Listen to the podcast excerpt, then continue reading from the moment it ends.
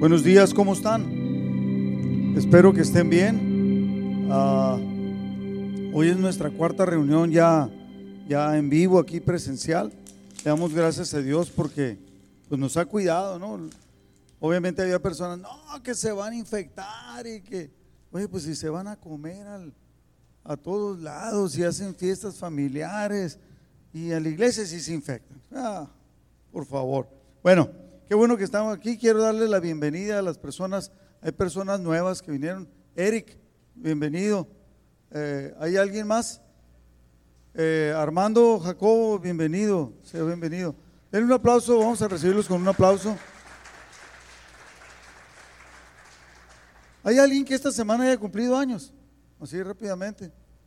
Veo más viejitos. Un año más viejito que, que desde que veníamos. Claudia, tú cumpliste años. Y Juanita también. Bendiciones. Dios les bendiga. Qué bueno. Ando buscando al que da los boletos para que falten aquí a la iglesia porque vienen y luego no vienen. Y, qué bárbaro. Qué, qué, qué exactitud veo ahí, ¿no? De que, de que se turnan y bueno. Bueno, ah, quisiera también orar por necesidades. ¿Tiene necesidades alguien que quiera que oremos por ellas? A ver, empezamos por acá. Su hijo. Ok. ¿Se siente mal? Ok. Con una tendencia a la depresión, dijo. Ok.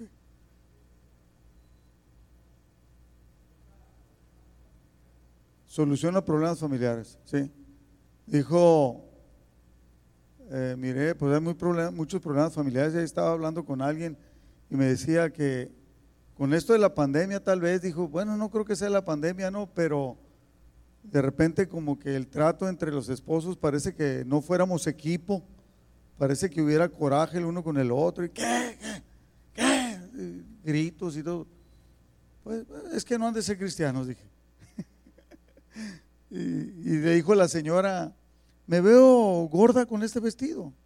Y él le contestó, qué ganas de pelear tan temprano. Así que cuidemos, ¿no? ¿Alguna otra petición? Claudia.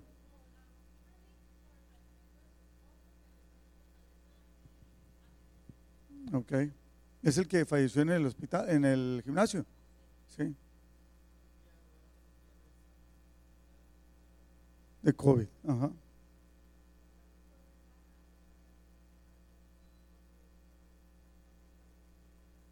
Ok.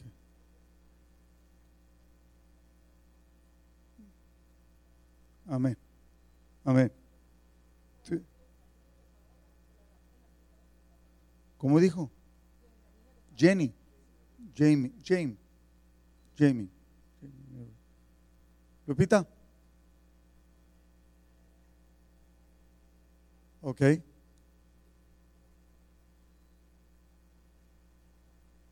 Amén. Amén. ¿Alguien más acá? ¿No? Bueno, pues vamos a orar.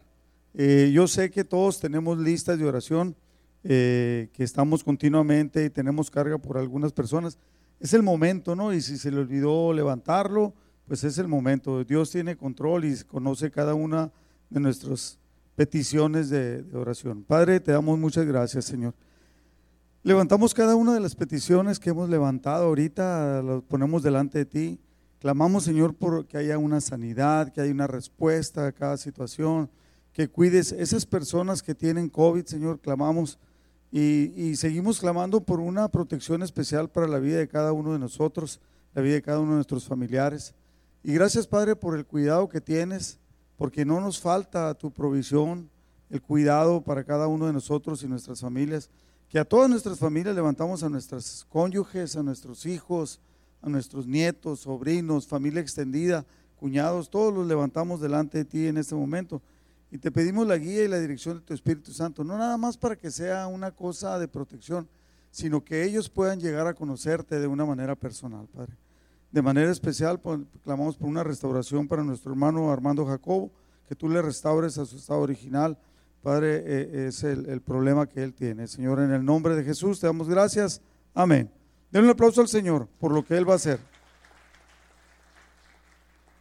Ok, bueno, pues vamos a poner esta, esta enseñanza delante del Señor. Padre, te damos infinitas gracias, Señor, para, para, para que tú nos guíes, nos hables, nos ministres, nos enseñes acerca de tu palabra y nos hagas entender aquello que tú tienes para cada uno de nosotros, Padre.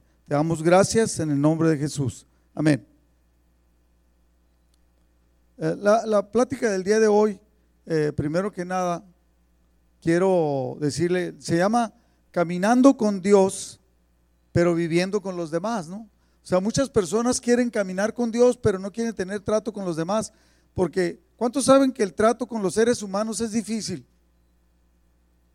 Fíjese, a las personas que más lastimamos son a las que más queremos, ¿no? Los que viven con nosotros.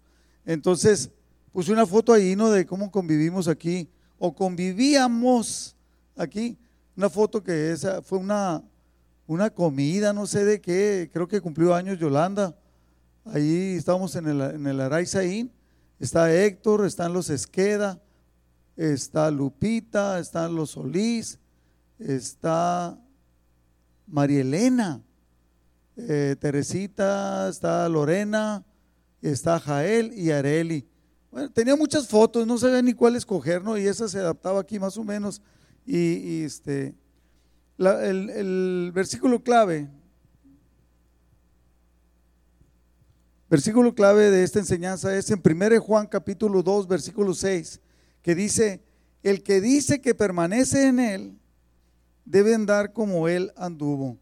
En la NTV este mismo versículo dice, los que dicen que viven en Dios, deben de vivir como Jesús vivió.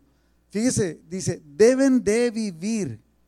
El que dice, porque, ¿por qué? Porque es muy fácil decir que estamos con Dios, que amamos a Dios, que Dios es, ocupa el primer lugar en nuestras vidas, pero el asunto es, ¿qué tan cierto es? No? ¿Qué tanto se nos nota?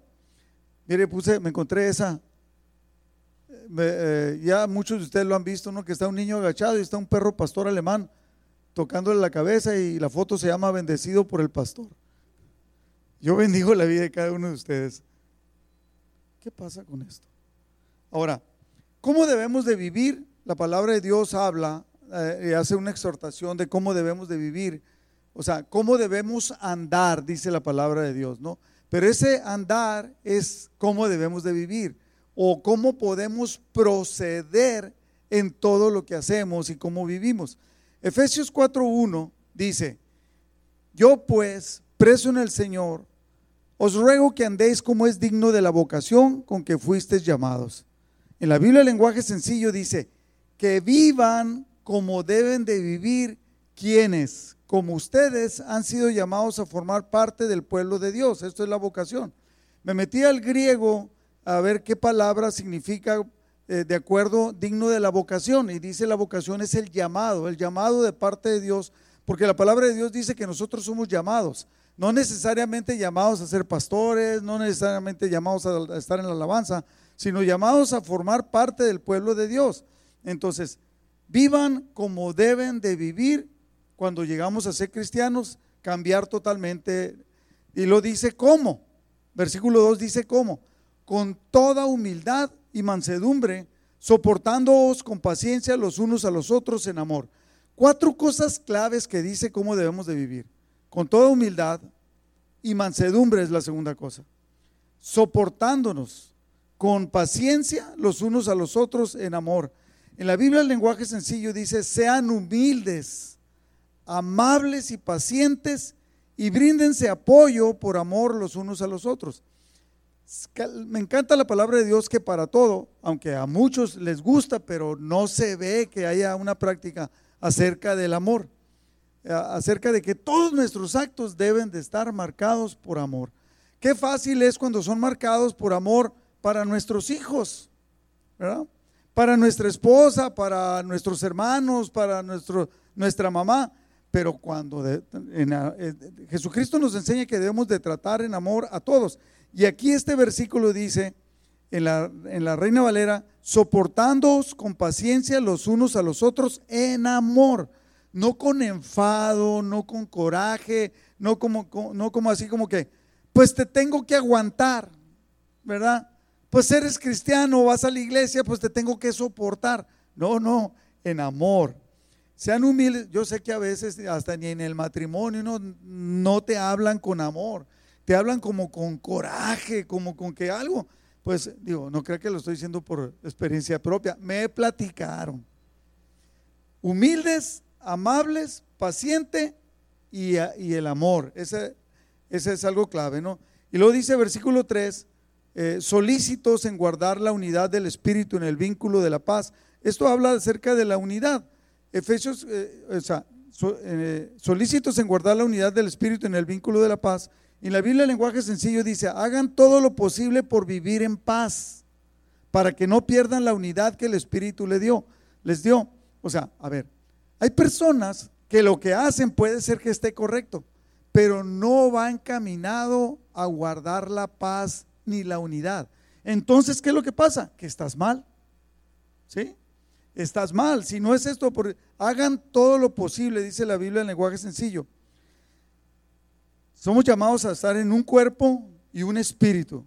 No hay un espíritu diferente en la iglesia. Uno tiene uno y otro. O, sabes que yo tengo más que tú o yo soy mejor que tú. No. Un espíritu, eh, un cuerpo y un espíritu, como fuiste también llamados en la misma esperanza de nuestra vocación un Señor, una fe, un bautismo, un Dios y Padre de todos, el cual es sobre todos y por todos y en todos. Esto habla básicamente, debiéramos de entender la unidad, ¿sí? Que todos nuestros actos vayan encaminados a la unidad. ¿Quién hace la diferencia en nuestra vida? Dios es el que hace la diferencia en nuestra vida. Si en realidad permitimos entrar a Dios en nuestra vida, hemos estado diciendo, he estado predicando, porque Dios me ha estado hablando acerca de eso, de que a veces nosotros, el cristiano en general, tenemos áreas que no le entregamos a Dios. Que todo lo que por encimita, que los demás vean, que los demás entiendan, eh, eh, adopto el lenguaje cristiano, gloria a Dios, aleluya, hermano, Dios le bendiga, amén. Eh, cosas de ese tipo pero en realidad a veces nuestros actos no hablan acerca de eso. Dios es el que hace la diferencia en nuestra vida. En Génesis 5:24 voy a poner unos ejemplos. Dice, está hablando de Enoch. Caminó pues Enoch con Dios y desapareció porque le llevó Dios. Entonces, hablando, dice que Enoch era amigo de Dios y caminaba con Dios. Entonces, yo siempre me, me ha llamado mucho la atención desde las primeras veces que leí la palabra de Dios acerca de, qué significa caminó con Dios. Y Dios se lo llevó. ¿Por qué? Porque era su amigo. O sea, eh, no, no tuvo que pasar por todas las cosas que nosotros pasamos, simplemente desapareció. En Génesis 6.9 dice, habla de Noé. Dice, estas son las generaciones de Noé. Noé, varón justo, era perfecto en sus generaciones. Con Dios caminó Noé. En, en Génesis 17.1 ahora habla de, de Abraham Dice, era Abraham de edad de 99 años cuando le apareció Jehová y le dijo, yo soy el Dios Todopoderoso, anda delante de mí y sé perfecto. Y pondré mi pacto entre mí y ti y te multiplicaré en gran manera. Entonces, ¿y entonces qué hacía Abraham? Caminó con Dios. ¿Qué hacía Enoch? Caminó con Dios. ¿Qué hacía Noé? Era un amigo de Dios. Entonces he dicho yo, he meditado yo a solas desde niño, Señor, yo también quiero caminar contigo. Pero en el caminar contigo pasan muchos accidentes, voy a decirlo así, ¿no? Accidentes triviales, accidentes inesperados por nuestra mala toma de decisiones. Cuando permitimos que entren cosas que no deben de entrar a nuestra vida. Puede ser el orgullo, puede ser el coraje o puede ser flagrantemente el pecado, ¿no? Eh, que no estoy hablando exactamente del pecado, pero a veces estamos, nuestras eh, actitudes negativas nos llevan a, que, se, a que rompamos esta, esta amistad con Dios.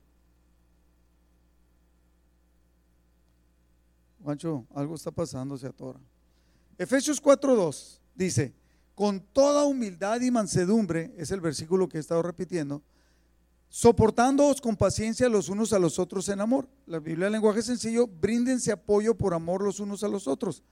Pero lo que quiero hacer notar, por eso los quiero poner juntos, es que Jesucristo dijo en un llamado que hace a cada uno de nosotros, dice en Mateo 11, Mateo 11 29, Dice, llevad mi yugo sobre ustedes, sobre vosotros, y aprended de mí, que soy manso y humilde de corazón. ¿Qué es lo que nos pide el, el apóstol Pablo, el Espíritu Santo a través del apóstol Pablo en Efesios 4.2? Con toda humildad y mansedumbre. ¿Qué es lo que pide Jesús? Vengan y aprendan de mí, porque yo soy manso y humilde. Entonces, las mismas dos características, aprendan de mí, que soy manso y humilde de corazón, y hallaréis descanso para vuestras almas. En, la Biblia, el lenguaje sencillo, el versículo 30, lo quiero hacer notar que lo que Jesucristo está pidiendo para cada uno de nosotros, que aprendamos a ser mansos y humildes, dice, lo que yo les impongo, o sea, el yugo que es, es caminar con Jesús, lo que yo les impongo no es difícil de cumplir, ni es pesada la carga que les hago llevar. Entonces, ¿por qué? Porque muchas personas creen que el cristianismo es tedioso, es aburrido. Yo desde que soy cristiano, que ya tengo 30 años de ser cristiano, pues no he vivido aburrido para nada. Yo creo que así, no creo, estoy seguro que ha sido la mejor etapa de mi vida, ¿no? Eh, entonces, no es pesada la carga. Cuando, cuando Jesucristo habló acerca de la humildad, y cuando el, recuerde que el Evangelio, los Evangelios, el Nuevo Testamento está escrito en griego, la palabra humildad, fíjese bien lo que voy a decir porque no quiero que se le pierda el hilo a esto. La, la humildad en griego es la palabra tapeinofrosune, que significa pensar o juzgar con modestia. O sea, pensar, o sea, la idea es tener una mente humilde. Si tienes una mente humilde, no vas a tener conflicto con las personas. Porque yo recuerdo, yo recuerdo un señor, este señor parece ser que no sabía ni leer ni escribir y era ayudante de mi papá. Mi papá era albañil. Y yo le llevaba comida todos los días a mi papá, le llevaba el lonche. Yo estaba chamaco. Eh, y este señor, todo lo que le platicaba, y mi papá era bravo, ¿no? No nomás se pidaba bravo, era bravo y como que le daba carrilla, yo no sé de dónde salí yo carrillero, pero bueno. Y le decía, se llamaba José, él, don José, y le decía, oye, ¿cómo crees que es esto? Oh, qué bueno que es así. Pues no es así. Ay, qué bueno que no es así. Y decía yo, ¿cómo puede este señor no meterse en conflicto? Es como aquel señor que, que he platicado yo, que le dijeron que cómo estaba tan joven y era, tenía 60 años y se miraba como de 40 y le dijeron, ¿cuál es el secreto para que usted se mantenga así? Yo nunca lego, dijo. No, le dijo el que lo entrevistó, no puede ser posible, eso no es verdad. Tiene razón, no es verdad. Y, entonces, ese es el punto, es la actitud. Entonces lo que está hablando aquí de la humildad es, es la idea de tener una mente humilde. Si nosotros llegamos y alcanzamos ese ideal, de llegar a tener una mente humilde, no vamos a tener conflictos. Porque no, no vas a ver, oye, no pagaste esto. Ay, de veras, lo vamos a pagar. Bueno, hay que pagarlo. Hay que solucionar el problema. No concentrarte en el problema. Mire, ni los, esto, esto es importante que lo entendamos. Ni los romanos, ni los griegos tenían esa palabra humildad. No existía. Entonces, cuando empezaron a hablar de esta actitud humilde que habló Jesús y que el apóstol Pablo la utilizaba, entonces como que los griegos o los romanos tomaron el concepto de humildad y cuando lo usaban era con sarcasmo y con ganas de molestar o lastimar a una persona, porque ellos no consideraban que uno, que el ser humano podría ser humilde. No existía esa actitud. Entonces, a partir de Jesús, y que Jesús nos pide que aprendamos de Él a ser humildes, entonces los escritores empezaron a tomar prestada esta palabra de humildad. Qué importante es entender esto, porque a veces nosotros mismos hemos batallado con ser humildes. Batallamos, por eso hay conflictos en los trabajos, hay conflictos en las iglesias, hay conflictos en las familias por la falta de humildad. Pero Jesucristo habla de que debemos de ser humildes, todos tenemos que aprender. Y luego habla acerca de que debemos de soportar a los demás. La palabra griega de, de soportandos es anejomai, que significa tener paciencia con los errores y flaquezas de, los, de las personas. O sea, cada uno de nosotros, por ejemplo, eh, yo, yo no soy bueno para todo, quisiera ser bueno para todo, pero donde no soy bueno a veces me va como en feria por las críticas o, por, o porque algo, pero cuando estamos dentro de la iglesia, o sea, yo cuando hablo de la iglesia no estoy hablando de esta iglesia. Quiero decirle que esta plática, esta enseñanza, no es para alguno en especial de ustedes o por los que están viendo en el internet. No, es, o sea, es para todos, ¿no? Lo que habla la palabra de Dios. Entonces, nosotros como cristianos debemos de ser un ejemplo al tener paciencia con los errores. Es que se equivocó. Bueno, por eso se equivocó vamos a perdonarlo y vamos a restaurarlo. La palabra de Dios dice, ustedes que son espirituales, restáurenle con espíritu de mansedumbre, restáurenle al que está equivocado. O sea, ¿cómo vamos a restaurar a alguien si no ha caído? Si no anda mal, pues no, no necesita, ¿verdad? Es como tú que dices eh, que, que vas con el médico y que dices, ¿a qué viene? ¿A qué viene? ¿Qué se siente mal? No, me siento de maravilla, doctor. Oiga, pero ¿qué, ¿de qué está enfermo? No, no tengo nada. Entonces, ¿a qué vino? Pues a presumirle que estoy bien. y entonces a veces los cristianos andan presumiendo de que somos cristianos, pero tenemos muy malas actitudes. Y ese es el problema. ¿Por qué? Cuando no tenemos humildad. ¿Y cuál es el problema contrario a la humildad? El orgullo, ¿no? El orgullo. Cuando crees que tú sí sabes, cuando crees que tú sí puedes, cuando crees que tú no te equivocas. Y yo no creo que haya nadie que crea que no se equivoque. Pero sí creo que hay cristianos con mala actitud. Que alguien se equivocó y a tupirle, ¿no? O sea, ¿por qué lo hiciste? Esto, lo otro. Paciencia con los errores y las flaquezas de las personas.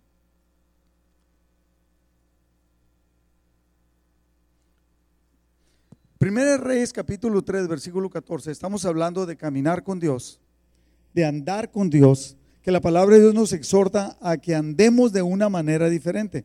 Primera Reyes capítulo 3, versículo 14, le dice Dios a, a Salomón, y si anduvieres en mis caminos, guardando mis estatutos y mis mandamientos, como anduvo David tu padre, yo alargaré tus días. Aquí quiero hacer notar que David no fue perfecto. David cometió errores y graves y pecado grave, mas sin embargo se arrepintió. De ahí tenemos el precioso Salmo 51. Y dice, pero anduvo conmigo, caminó conmigo, me amaba. ¿Qué era lo que tenía David? Yo he meditado mucho. ¿Qué era lo que tenía David que Dios le vio y que es el único que menciona la palabra de Dios? Que e, era, fue alguien que anduvo, que dice, ¿no has visto a David? Que de acuerdo con el corazón de acuerdo. ¿Por qué? Porque se equivocó, él se equivocó y, pidió perdón. Y siguió caminando, pero buscó a Dios intensamente para cada cosa que él necesitaba. En 2 de Reyes, capítulo 20, versículo 3, eh, Ezequías habla con Dios y le dice, te ruego, Jehová, te ruego que hagas memoria de que he andado delante de ti en verdad y con íntegro corazón. ¿Cuántos de nosotros pudiéramos decir eso? He andado delante de ti, oh Dios, con integridad, un corazón íntegro, y he andado con, eh, en verdad, o sea, dentro de tus caminos, obedeciéndote, eh, dedicándote, te he buscado, mi vida está moldeada, mi vida está moldeada por Dios y, he, que he hecho las cosas que te agradan. Esta parte que hemos dado prédicas, vivir agradando a Dios. Y lloró Ezequías con gran lloro. Dos de Reyes 22.1, hablando de Josías. Fíjese, cuando Josías comenzó a reinar, era de ocho años y reinó en Jerusalén 31 años. Yo no me acuerdo que yo sido, haya sido muy sabio a los ocho años. ¿Alguien de ustedes se acuerda que haya sido muy inteligente y sabio a los ocho años. Una vez dijo un cuate, yo fui sabio desde niño. Y entonces le dijo otro, ¿y por qué te casaste? Y le había ido como en feria ese cuate, ¿no? En el matrimonio. Y es cierto. Cuando Josías comenzó a reinar era de ocho años y reinó en Jerusalén 31 años. El nombre de su madre fue Gedida, hija de Ahía de Boscat. eh, pero lo importante es esto que dice de él. Un niño de ocho años se convierte en rey e hizo lo recto ante los ojos de Jehová y anduvo en todo el camino de David su padre. No es que David haya sido su papá, sino era la manera como se expresaban al ser descendientes de ellos, sin apartarse a derecha ni a izquierda. Ojalá que nosotros pudiéramos decir eso. Me encanta cuando llega aquel joven rico que llega delante de Jesús, y lo hemos dicho muchas veces, y que le dice, Señor, ¿qué debo hacer para heredar la vida eterna? Guarda los mandamientos. Ese cuate era mejor que nosotros. Guarda los mandamientos. Eh, eh, ¿Cuáles? Pues honra a tu padre a tu madre, busca a Dios. Entonces le dice, todo esto lo he guardado desde mi juventud, como diciendo, desde que tuve uso de razón, desde que entendí, así he sido. He guardado los mandamientos. Ok, una cosa te falta. Vende todo lo que tienes, dáselo a los pobres y sígueme. O sea, sígueme era lo más importante, no el venderlo. Pero si tienes cosas que te aferras, ¿por qué no hay más gente aquí? Porque tienen cosas de su familia, del mundo, invitaciones, pláticas, planes, entonces, entonces, ah, ¿es malo eso? No, no es malo. Pero lo que Dios quiere es que le sigamos, que caminemos en pos de Él. Y aquí dice, sin apartarse ni a derecha ni a izquierda. En 1 Juan capítulo 2, versículo 15, es clave, esta, eh, lo, he repetido muchas veces. Dice, no améis al mundo ni las cosas que están en el mundo. Si alguno ama al mundo, el amor del Padre no está en él. Qué tremendo versículo, ¿no? Fíjese, estamos en el mundo. ¿Y qué hacemos todos? Amamos las cosas del mundo. La familia. Y Jesucristo dijo, si alguien pone primero a su familia, no es digno de mí. ¿Qué otras cosas? Nos encantan los carros nuevos, los picas nuevos. Qué bonitos están los picas, ¿no? Qué caros están, ¿no? Pero son capaces de hacer un montón de cosas y todo están bien caro. Y, decía yo la semana pasada, pues que la, casa y una casa, otra casa, una casa más grande. Y ya también es una casa más grande. No, pero ahora una, quiero una que dé al norte, porque esta da al sur. Y entonces yo conozco personas que tienen cuatro casas. Aquí en Caléxico, ¿no? Aquí en Caléxico, el Valle Imperial. Que han comprado y han comprado porque quieren hacer negocio y para que les deje dinero y para que... De acuerdo. Pero ¿qué es eso? O sea, estás demasiado... Ahora, si haces eso y buscas a Dios intensamente, qué bueno. Porque la, la palabra de Dios dice que Dios nos va a bendecir. Pero si haces eso y dejas a Dios por hacer eso, es entonces donde está el problema. El amor del Padre, dice, el amor de Dios no está en él. El que se clava solamente en las cosas del mundo, no, del amor de Dios no está en él. Porque todo lo que hay en el mundo, fíjese todo, los deseos de la carne, ¿cuáles son los deseos de la carne? Lo que le gusta a tu cuerpo. Los deseos de los ojos. ¿Qué es lo, que el deseo de los ojos? La codicia. Ves a una mujer, la codicias. Ves un carro, lo codicias ves cosas que, dices tú, esto, eh, eh, entonces eso es el deseo de los ojos.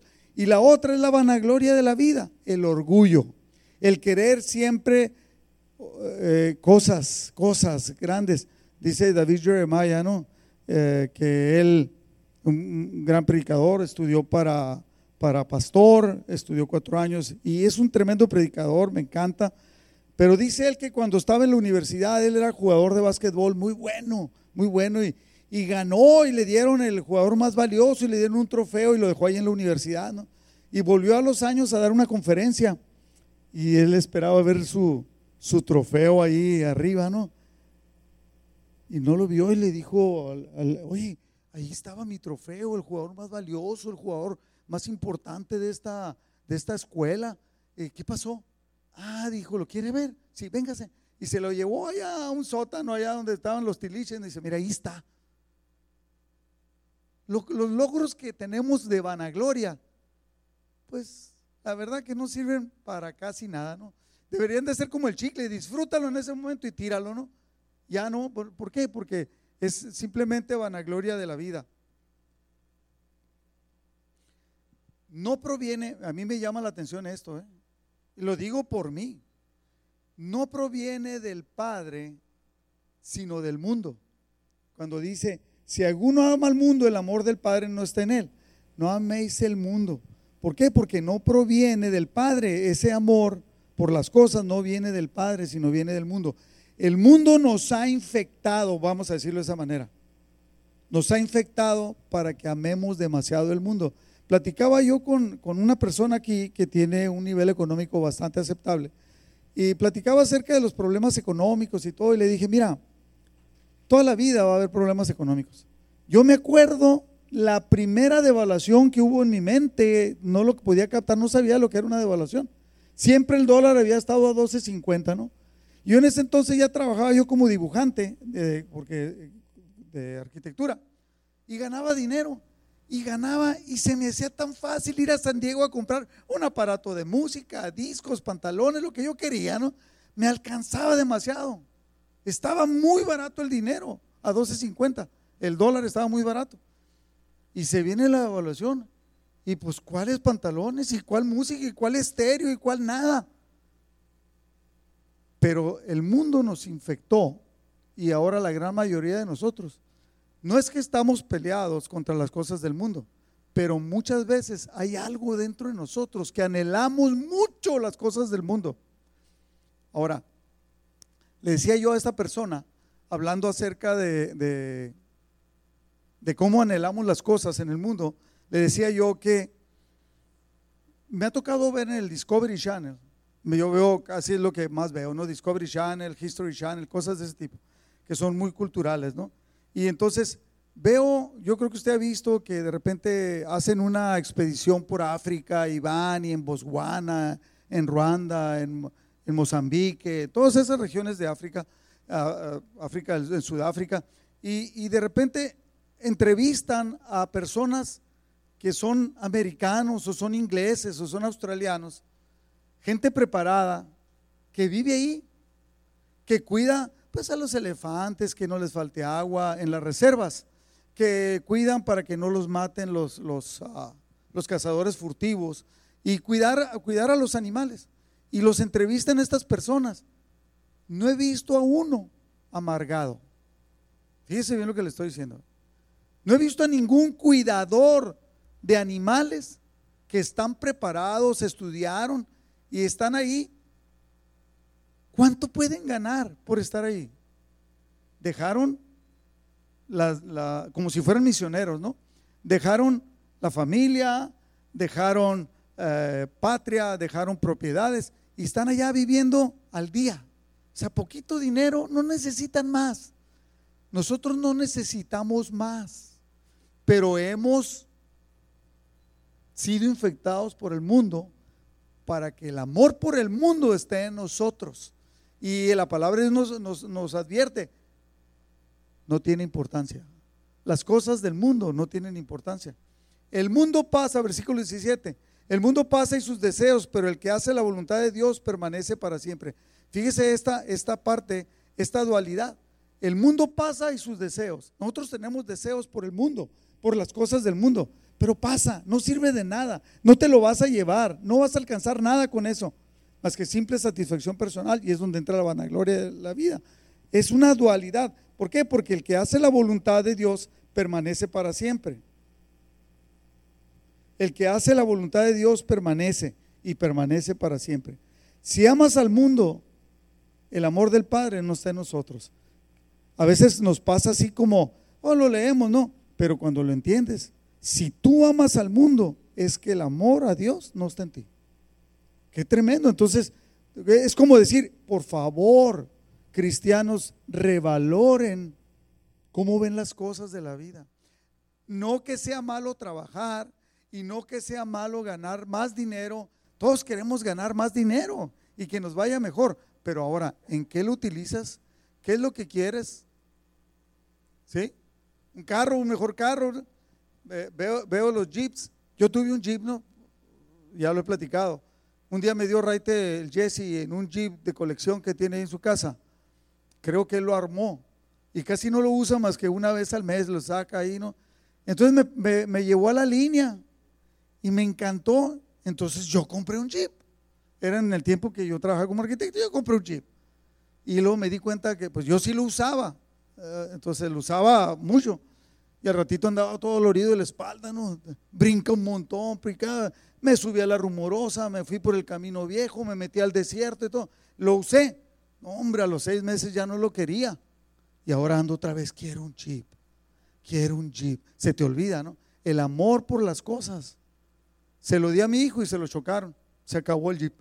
O sea, no sirve para nada. O sea, sirven, son temporales, son para servicios. Solo hay que aprender a ver eso. Solamente son las cosas para servirnos, pero no para atesorarlas, no para guardarlas en nuestro corazón. ¿Sí? Efesios 4:17 dice, esto pues digo y requiero en el Señor, y eso nos está hablando a todos nosotros, ¿no? Que ya no andéis como los otros gentiles que andan en la vanidad de su mente. Ya no anden ustedes viviendo ni quieran ser como los que no conocen a Dios porque ustedes son diferentes. Lo está diciendo eso, ustedes son diferentes. Ustedes conocen a Dios, aman a Dios, entonces que los valores de su vida sean los valores que Dios quiere que nosotros tengamos. ¿El qué? El preocuparnos por el desvalido, el preocuparnos por la salvación de aquellos que, que conocemos, que amamos, que somos amigos, y entonces luchar por eso. No luchar, porque es por lo que más luchamos pues el trabajo y que nos vaya bien y que los satisfactores y todo. Y sí, ya no sean como, como los otros gentiles que andan en la vanidad de su mente. Biblia, lenguaje sencillo, mismo versículo. Ya no vivan como los que no conocen a Dios, pues ellos viven de acuerdo con sus tontas ideas. Efesios 5.2 dice, andad en amor, como también Cristo nos amó y se entregó a sí mismo por nosotros, ofrenda y sacrificio a Dios en olor fragante. Ahora, ¿cómo debemos ¿Cómo debemos de andar? Y cuando habla de andar es proceder. La palabra de Dios no, lo dice. Se, se descompuso. ¿Cómo debemos andar o proceder? Colosenses 1.10 dice, para que andéis como es digno del Señor. O sea, hay una manera de vivir en cada uno de nosotros que es digno de nuestro Señor.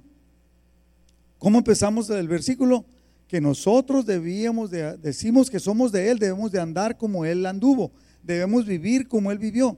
Ahora, ¿no le parece raro que Jesús, nuestro Señor, no fue propietario de ranchos?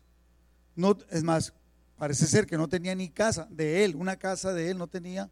Y, este, cuando le dice a sus discípulos que no lleven más, nomás la ropa que traen puesta, que no lleven más. Imagínense cómo viene él con los discípulos, quiero que se lo imagine. Vienen caminando, dice, lo voy a poner en, una zona aquí. Y se viene caminando, ¿de dónde viene? Viene, estaba en el Salton, sí, y ahí vienen caminando todos. Y llegan aquí como a los tres días de venir caminando y se calan y todo. ¿A qué cree que olían? No dice, llegaron a un spa y se cambiaron la ropa y se pusieron ropa de seda. Eh, iban a andar sucios, olorosos. Claro, se mojaban por ahí, se bañaban, pero no había todo lo que hay ahora, ¿no? Entonces, pero más sin embargo, había un gozo en Jesús que era obedecer al Padre. Debe de haber un gozo en nosotros en obedecer a nuestro Señor, el tener una vida centrada en las cosas importantes, caminar como Él caminó, vivir como Él vivió. Entonces, entendiendo, llevando fruto, dice, agradando, andéis como es digno del Señor, agradándole en todo. Aquí la pregunta, ¿le agradamos a Dios? ¿La manera como yo vivo le agrada al Señor? Mira, no me lo tome a mal, esto no lo voy a decir por nadie de ustedes, ¿eh? para que luego no diga. Hay personas que están así, mira, ¿sabe lo que es indolente? Levante la mano el que sepa lo que es indolente. ¿Cuál es? ¿Qué es ser indolente?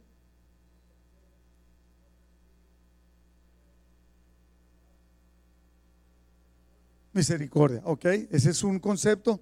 Madero, tú te lo sabes de memoria. Te lo... Chuyín, que te lo va a dejar a ti. ¿Dónde estás? Ahí está. es alguien que no pones fuera. Mande. No preocuparte y no tener interés.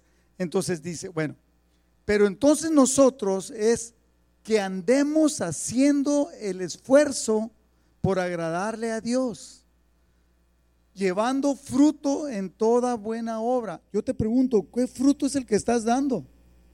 Deja el carro, deja la casa, deja que llevas comida a tu casa.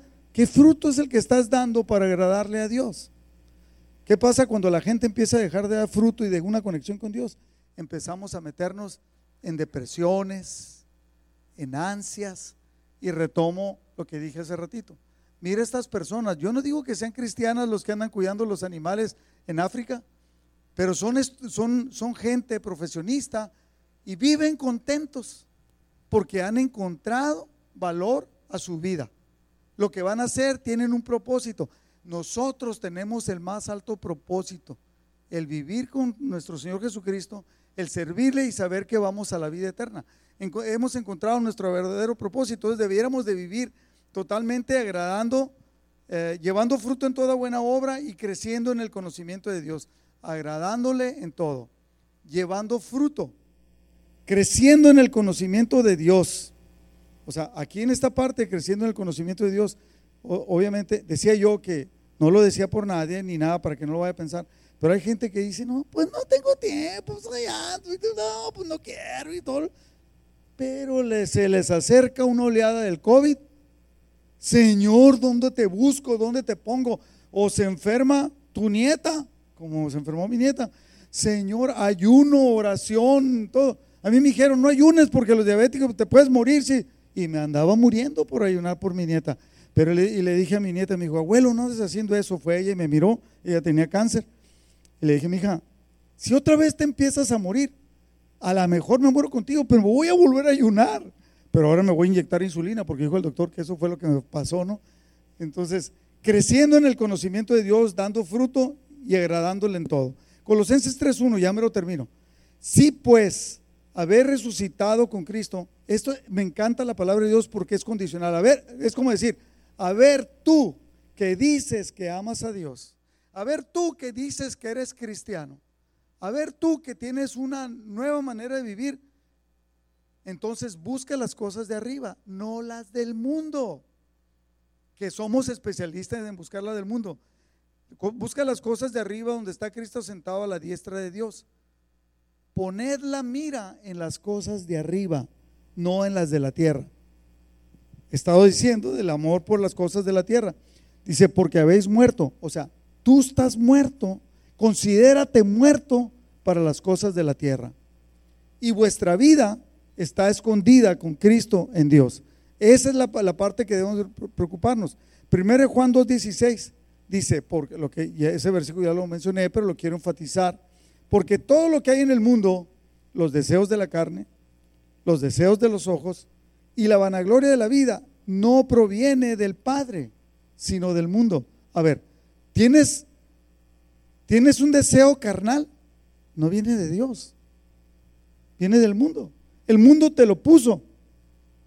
Fíjese, ah, hemos hablado, el que, el que no es hombre aquí, eh, muchos de ustedes pues son, son abuelitas o ya tuvieron hijos y saben de lo que voy a, voy a hablar. Pero eh, yo, yo cuando empecé a estudiar las cosas de Dios y todo, me di cuenta que hay un problema en nuestra sociedad, el problema sexual. La palabra de Dios, de cada que habla de pecado, lo conecta con el pecado sexual. Ese pecado sexual, ¿es malo el sexo? No, no es malo el sexo. Dios lo creó. Lo creó con un propósito, con un fin. Pero ¿qué es lo que pasa? Que el mundo lo ha desvirtuado. Y, y yo aprendí esto. Es que a los hombres o a los muchachos nos despierta la sociedad, nos despierta al sexo antes de tiempo. Entonces nos metemos en un montón de problemas. Salen chamaquitas embarazadas, hay violaciones por todos lados, gente que está mal de la cabeza y hace cosas. ¿Por qué? Porque el amor del Padre no está en eso, pero es del mundo. Por eso, ¿qué es lo que casi podríamos decir? ¿Qué es lo que mueve ahorita al mundo carnal? El sexo. Te enseñan un pick-up de cualquier marca, una mujer. Te quieren vender cerveza, mujeres en paños menores.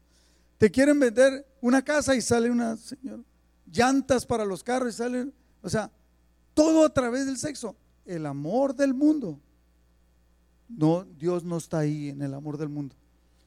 Los deseos de la carne, los deseos de los ojos y la vanagloria de la vida no proviene del Padre, sino del mundo. En Biblia en lenguaje sencillo, Romanos capítulo 12, versículo 1 y versículo 2 dice, por eso hermanos míos, parece que nos estuviera hablando a nosotros, no, por eso hermanos míos, y ahí ponga usted su nombre, ya que Dios es tan bueno con ustedes, les ruego que dediquen toda su vida, ¿cuánto, cuánto de nuestra vida? Toda nuestra vida a servirle y hacer lo que a Él le agrada. Así es como se le debe adorar cuando vivimos como a Él le agrada. Versículo 2, y no vivan ya como vive todo el mundo, al contrario, cambien de manera de ser y de pensar, así podrán saber qué es lo que Dios quiere. Si cambiamos nuestra manera de ser y de pensar, vamos a entender qué es lo que Dios quiere, es decir, todo lo que es bueno, agradable y perfecto. Siete preguntas rápidas, aquí voy a terminar, que debemos de hacernos cada uno de nosotros. No lo estoy diciendo por nadie en especial, lo digo por mí. Esta plática, este estudio, Dios me habló bien fuerte a mi vida, ¿eh? bien, bien fuerte. Número uno, debemos de revisar nuestro andar, nuestro proceder. ¿Cómo procedemos? ¿Cómo vivimos? ¿Cómo vivo yo en lo personal? Debes de preguntarte, ¿cómo vivo yo?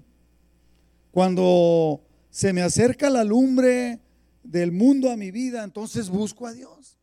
¿O ando siempre buscando agradarlo? ¿Cómo vivo yo en lo personal? ¿Cómo es mi actuar con las demás personas? ¿Cómo trato a las demás personas? ¿Les contesto bien? ¿Soy amable? ¿Lo soporto? O sea, la manera como hablábamos del, en el griego de, de perdonar los errores y saber convivir con las flaquezas de los demás. Es bien curioso, ¿no? Por ejemplo, en las parejas. Aceptamos muy bueno, muy bien lo bueno que tenga cada persona.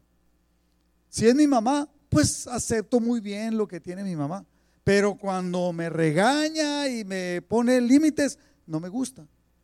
¿Y los esposos? Acepto muy bien los logros que él tenga o que ella tenga. Pero cuando tiene errores o flaquezas, porque todos tenemos flaquezas, ah, eso no sé convivir, me enojo, me da coraje y lo trato mal o la trato mal.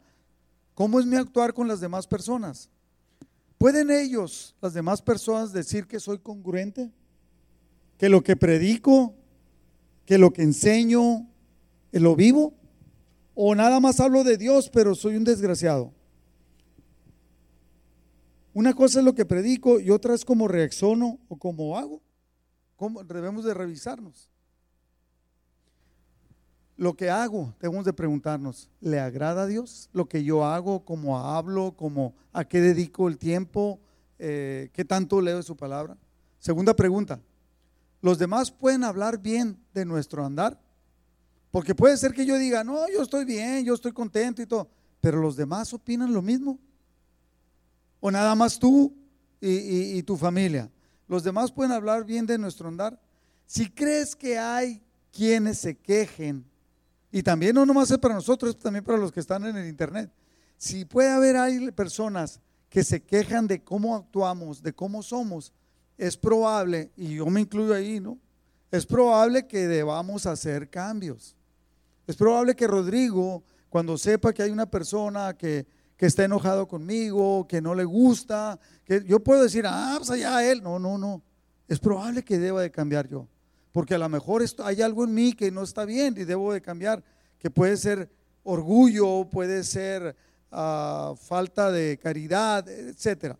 Tercera pregunta, ¿considero yo mismo? Y es pregunta para usted, ¿no? Para mí. ¿Usted considera que es humilde? ¿Usted mismo considera que es humilde? Bueno, si considera que es humilde, pregúntele a los demás, a lo mejor se puede llevar una sorpresa bien grande, ¿no? Cuarta pregunta. ¿Piensas tú que los demás piensan o creen que tú eres humilde? ¿Te das de cuenta que digas tú, no, yo sí soy, no se lo dices a nadie, no, pero tú piensas y dices, sí soy humilde. Es más, creo que soy el más humilde de todos los humildes. Pues entonces como que algo no está bien, ¿verdad? Entonces debemos de ver, si mire, si tengo conflictos con alguien, es que no soy humilde. Porque no supe perdonar, no supe sobrellevar la carga de los demás. Entonces, lo más seguro es que aquellos con los que tuviste conflictos y algunos que no tuviste puedan pensar que tú no eres humilde. Quinta pregunta, ¿eres manso en tu trato con los demás? Ser manso no es ser tonto, dejado, débil. O sea, un caballo manso, siempre lo hemos dicho, la, la cualidad de mansedumbre es alguien que tiene todo el poder, toda la fuerza como un caballo, un caballo salvaje, brioso, nadie lo puede montar, es demasiado fuerte, pueden arrastrar a una persona fácil, ¿no? Pero pueden arrastrar a muchas personas, pueden arrastrar una carreta de tan fuerte que son. Pero cuando son domesticados, cuando son amansados, entra la, la condición de mansedumbre. Es que el caballo decidió decidió en él poner todo su vigor, toda su fuerza bajo las órdenes de aquel que es su amo. Entonces el cristiano ponemos todo lo que somos, nuestro orgullo, nuestro carácter, nuestra manera de pensar bajo las órdenes de nuestro Señor. Esa es la condición de ser manso. ¿Eres manso en tu trato con los demás o eres un caballo desbocado que lastima, que ofende? Y no decimos que estés mal en lo que pides, pero estás mal en tu trato. Seis, sexta pregunta, ¿crees tú que eres orgulloso? A mí me enseñó mi pastor Aurelio que el orgullo era lo que más apesta. Es como el aliento de la boca, ¿no? Que cuando tienes un mal aliento, tú no te das cuenta, pero todos los demás se dan cuenta. Cuando somos orgullosos, ¿crees tú que eres orgulloso? Porque tal vez tú no te des cuenta, pero todos los demás hablamos de cuán orgulloso eres. Y si se da cuenta cómo dije yo que, o sea, mire, le, voy a decir, no se lo iba a decir, pero le voy a decir, cuando yo estaba preparando esta plática, antes de terminarle y todo, yo me puse de rodillas a pedirle perdón a Dios. Porque puede ser que haya hecho, hubo cosas que las hice intencionalmente equivocado. Esa es una. Hay otras que no las hice intencionalmente, pero me equivoqué. Y otras que a lo mejor ni siquiera me di cuenta, que ni siquiera me doy cuenta que lo tengo. Y, y, yo me hinqué primero antes que ustedes pedirle perdón a Dios. Si tú crees que eres orgulloso, pues es que debes hacer cambios. Entonces, pídele perdón a Dios y trata de cambiar pidiendo su ayuda, la ayuda de Dios para cambiar. Y séptima pregunta y definitiva, ahí terminamos. ¿Crees que a Dios le agrada caminar contigo así como tú eres? A Dios le gustaría tomarse. Dios nos ama, obviamente. Y aunque estemos mal y todo, nos ama y Él quiere lo mejor para nosotros. Pero ¿por qué caminó con Noé? ¿Por qué caminó con Enoch? ¿Por qué caminó con Abraham? ¿Por qué caminó con Moisés?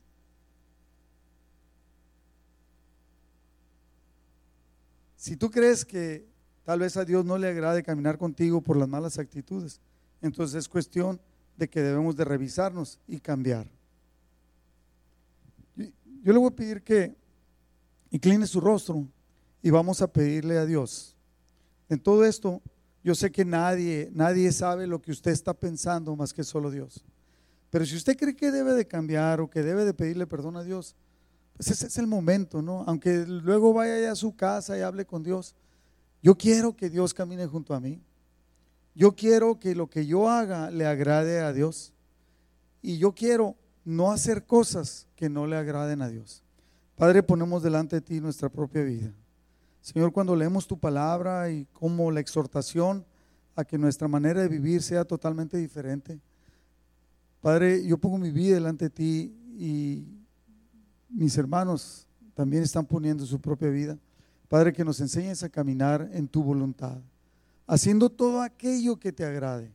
Y si hay algo que no te agrada y no hemos podido quitarlo de nuestra vida, danos la fortaleza, danos la decisión y la voluntad para poder hacerlo, para poder caminar. Yo te quiero pedir perdón en compañía de mis hermanos, Señor, por cualquier cosa que haya en nosotros que no te agrade sea voluntaria o involuntariamente, Padre, que tú nos capacites y que podamos ser esas personas, que podamos ser un instrumento para que otros vengan a conocerte a ti. Te lo pedimos, Padre, en el nombre de Jesús. Amén. Tal vez, tal vez usted está aquí o esté a través del Internet y no ha aceptado a Cristo como su Salvador. Y, y, Jesucristo dijo, es el único que ha dicho, yo soy el camino, la verdad y la vida, nadie va al Padre si no es a través de mí. Si usted no ha aceptado a Cristo como su Salvador, solamente es cuestión de que dentro de su corazón usted le pida, dice la palabra de Dios, que cuando nosotros oramos pidiendo que Cristo venga a aceptarlo como nuestro Salvador, lo hacemos de dos maneras. En el corazón, porque es para justicia, y, declararlo públicamente eh, delante de las personas, cuando entonces nuestro Señor sabe que en realidad le estamos buscando, le estamos aceptando. Y repita, es una sencilla oración, repita conmigo, Señor Jesús, te acepto como mi Señor y Salvador.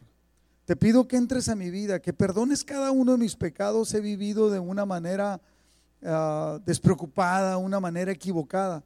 Pero ahora que estoy escuchando tu palabra, entiendo que debo, en todo lo que hago, debo agradarte a ti. Capacítame, perdóname y llévame a vivir de una manera diferente. Te lo pido, Padre, en el nombre de Jesús. Pues si usted hizo esta oración, yo le aseguro que hay fiesta en el cielo. La palabra de Dios dice que hay fiesta en el cielo y que Dios siga haciendo maravillas en la vida de cada uno de ustedes. Amén.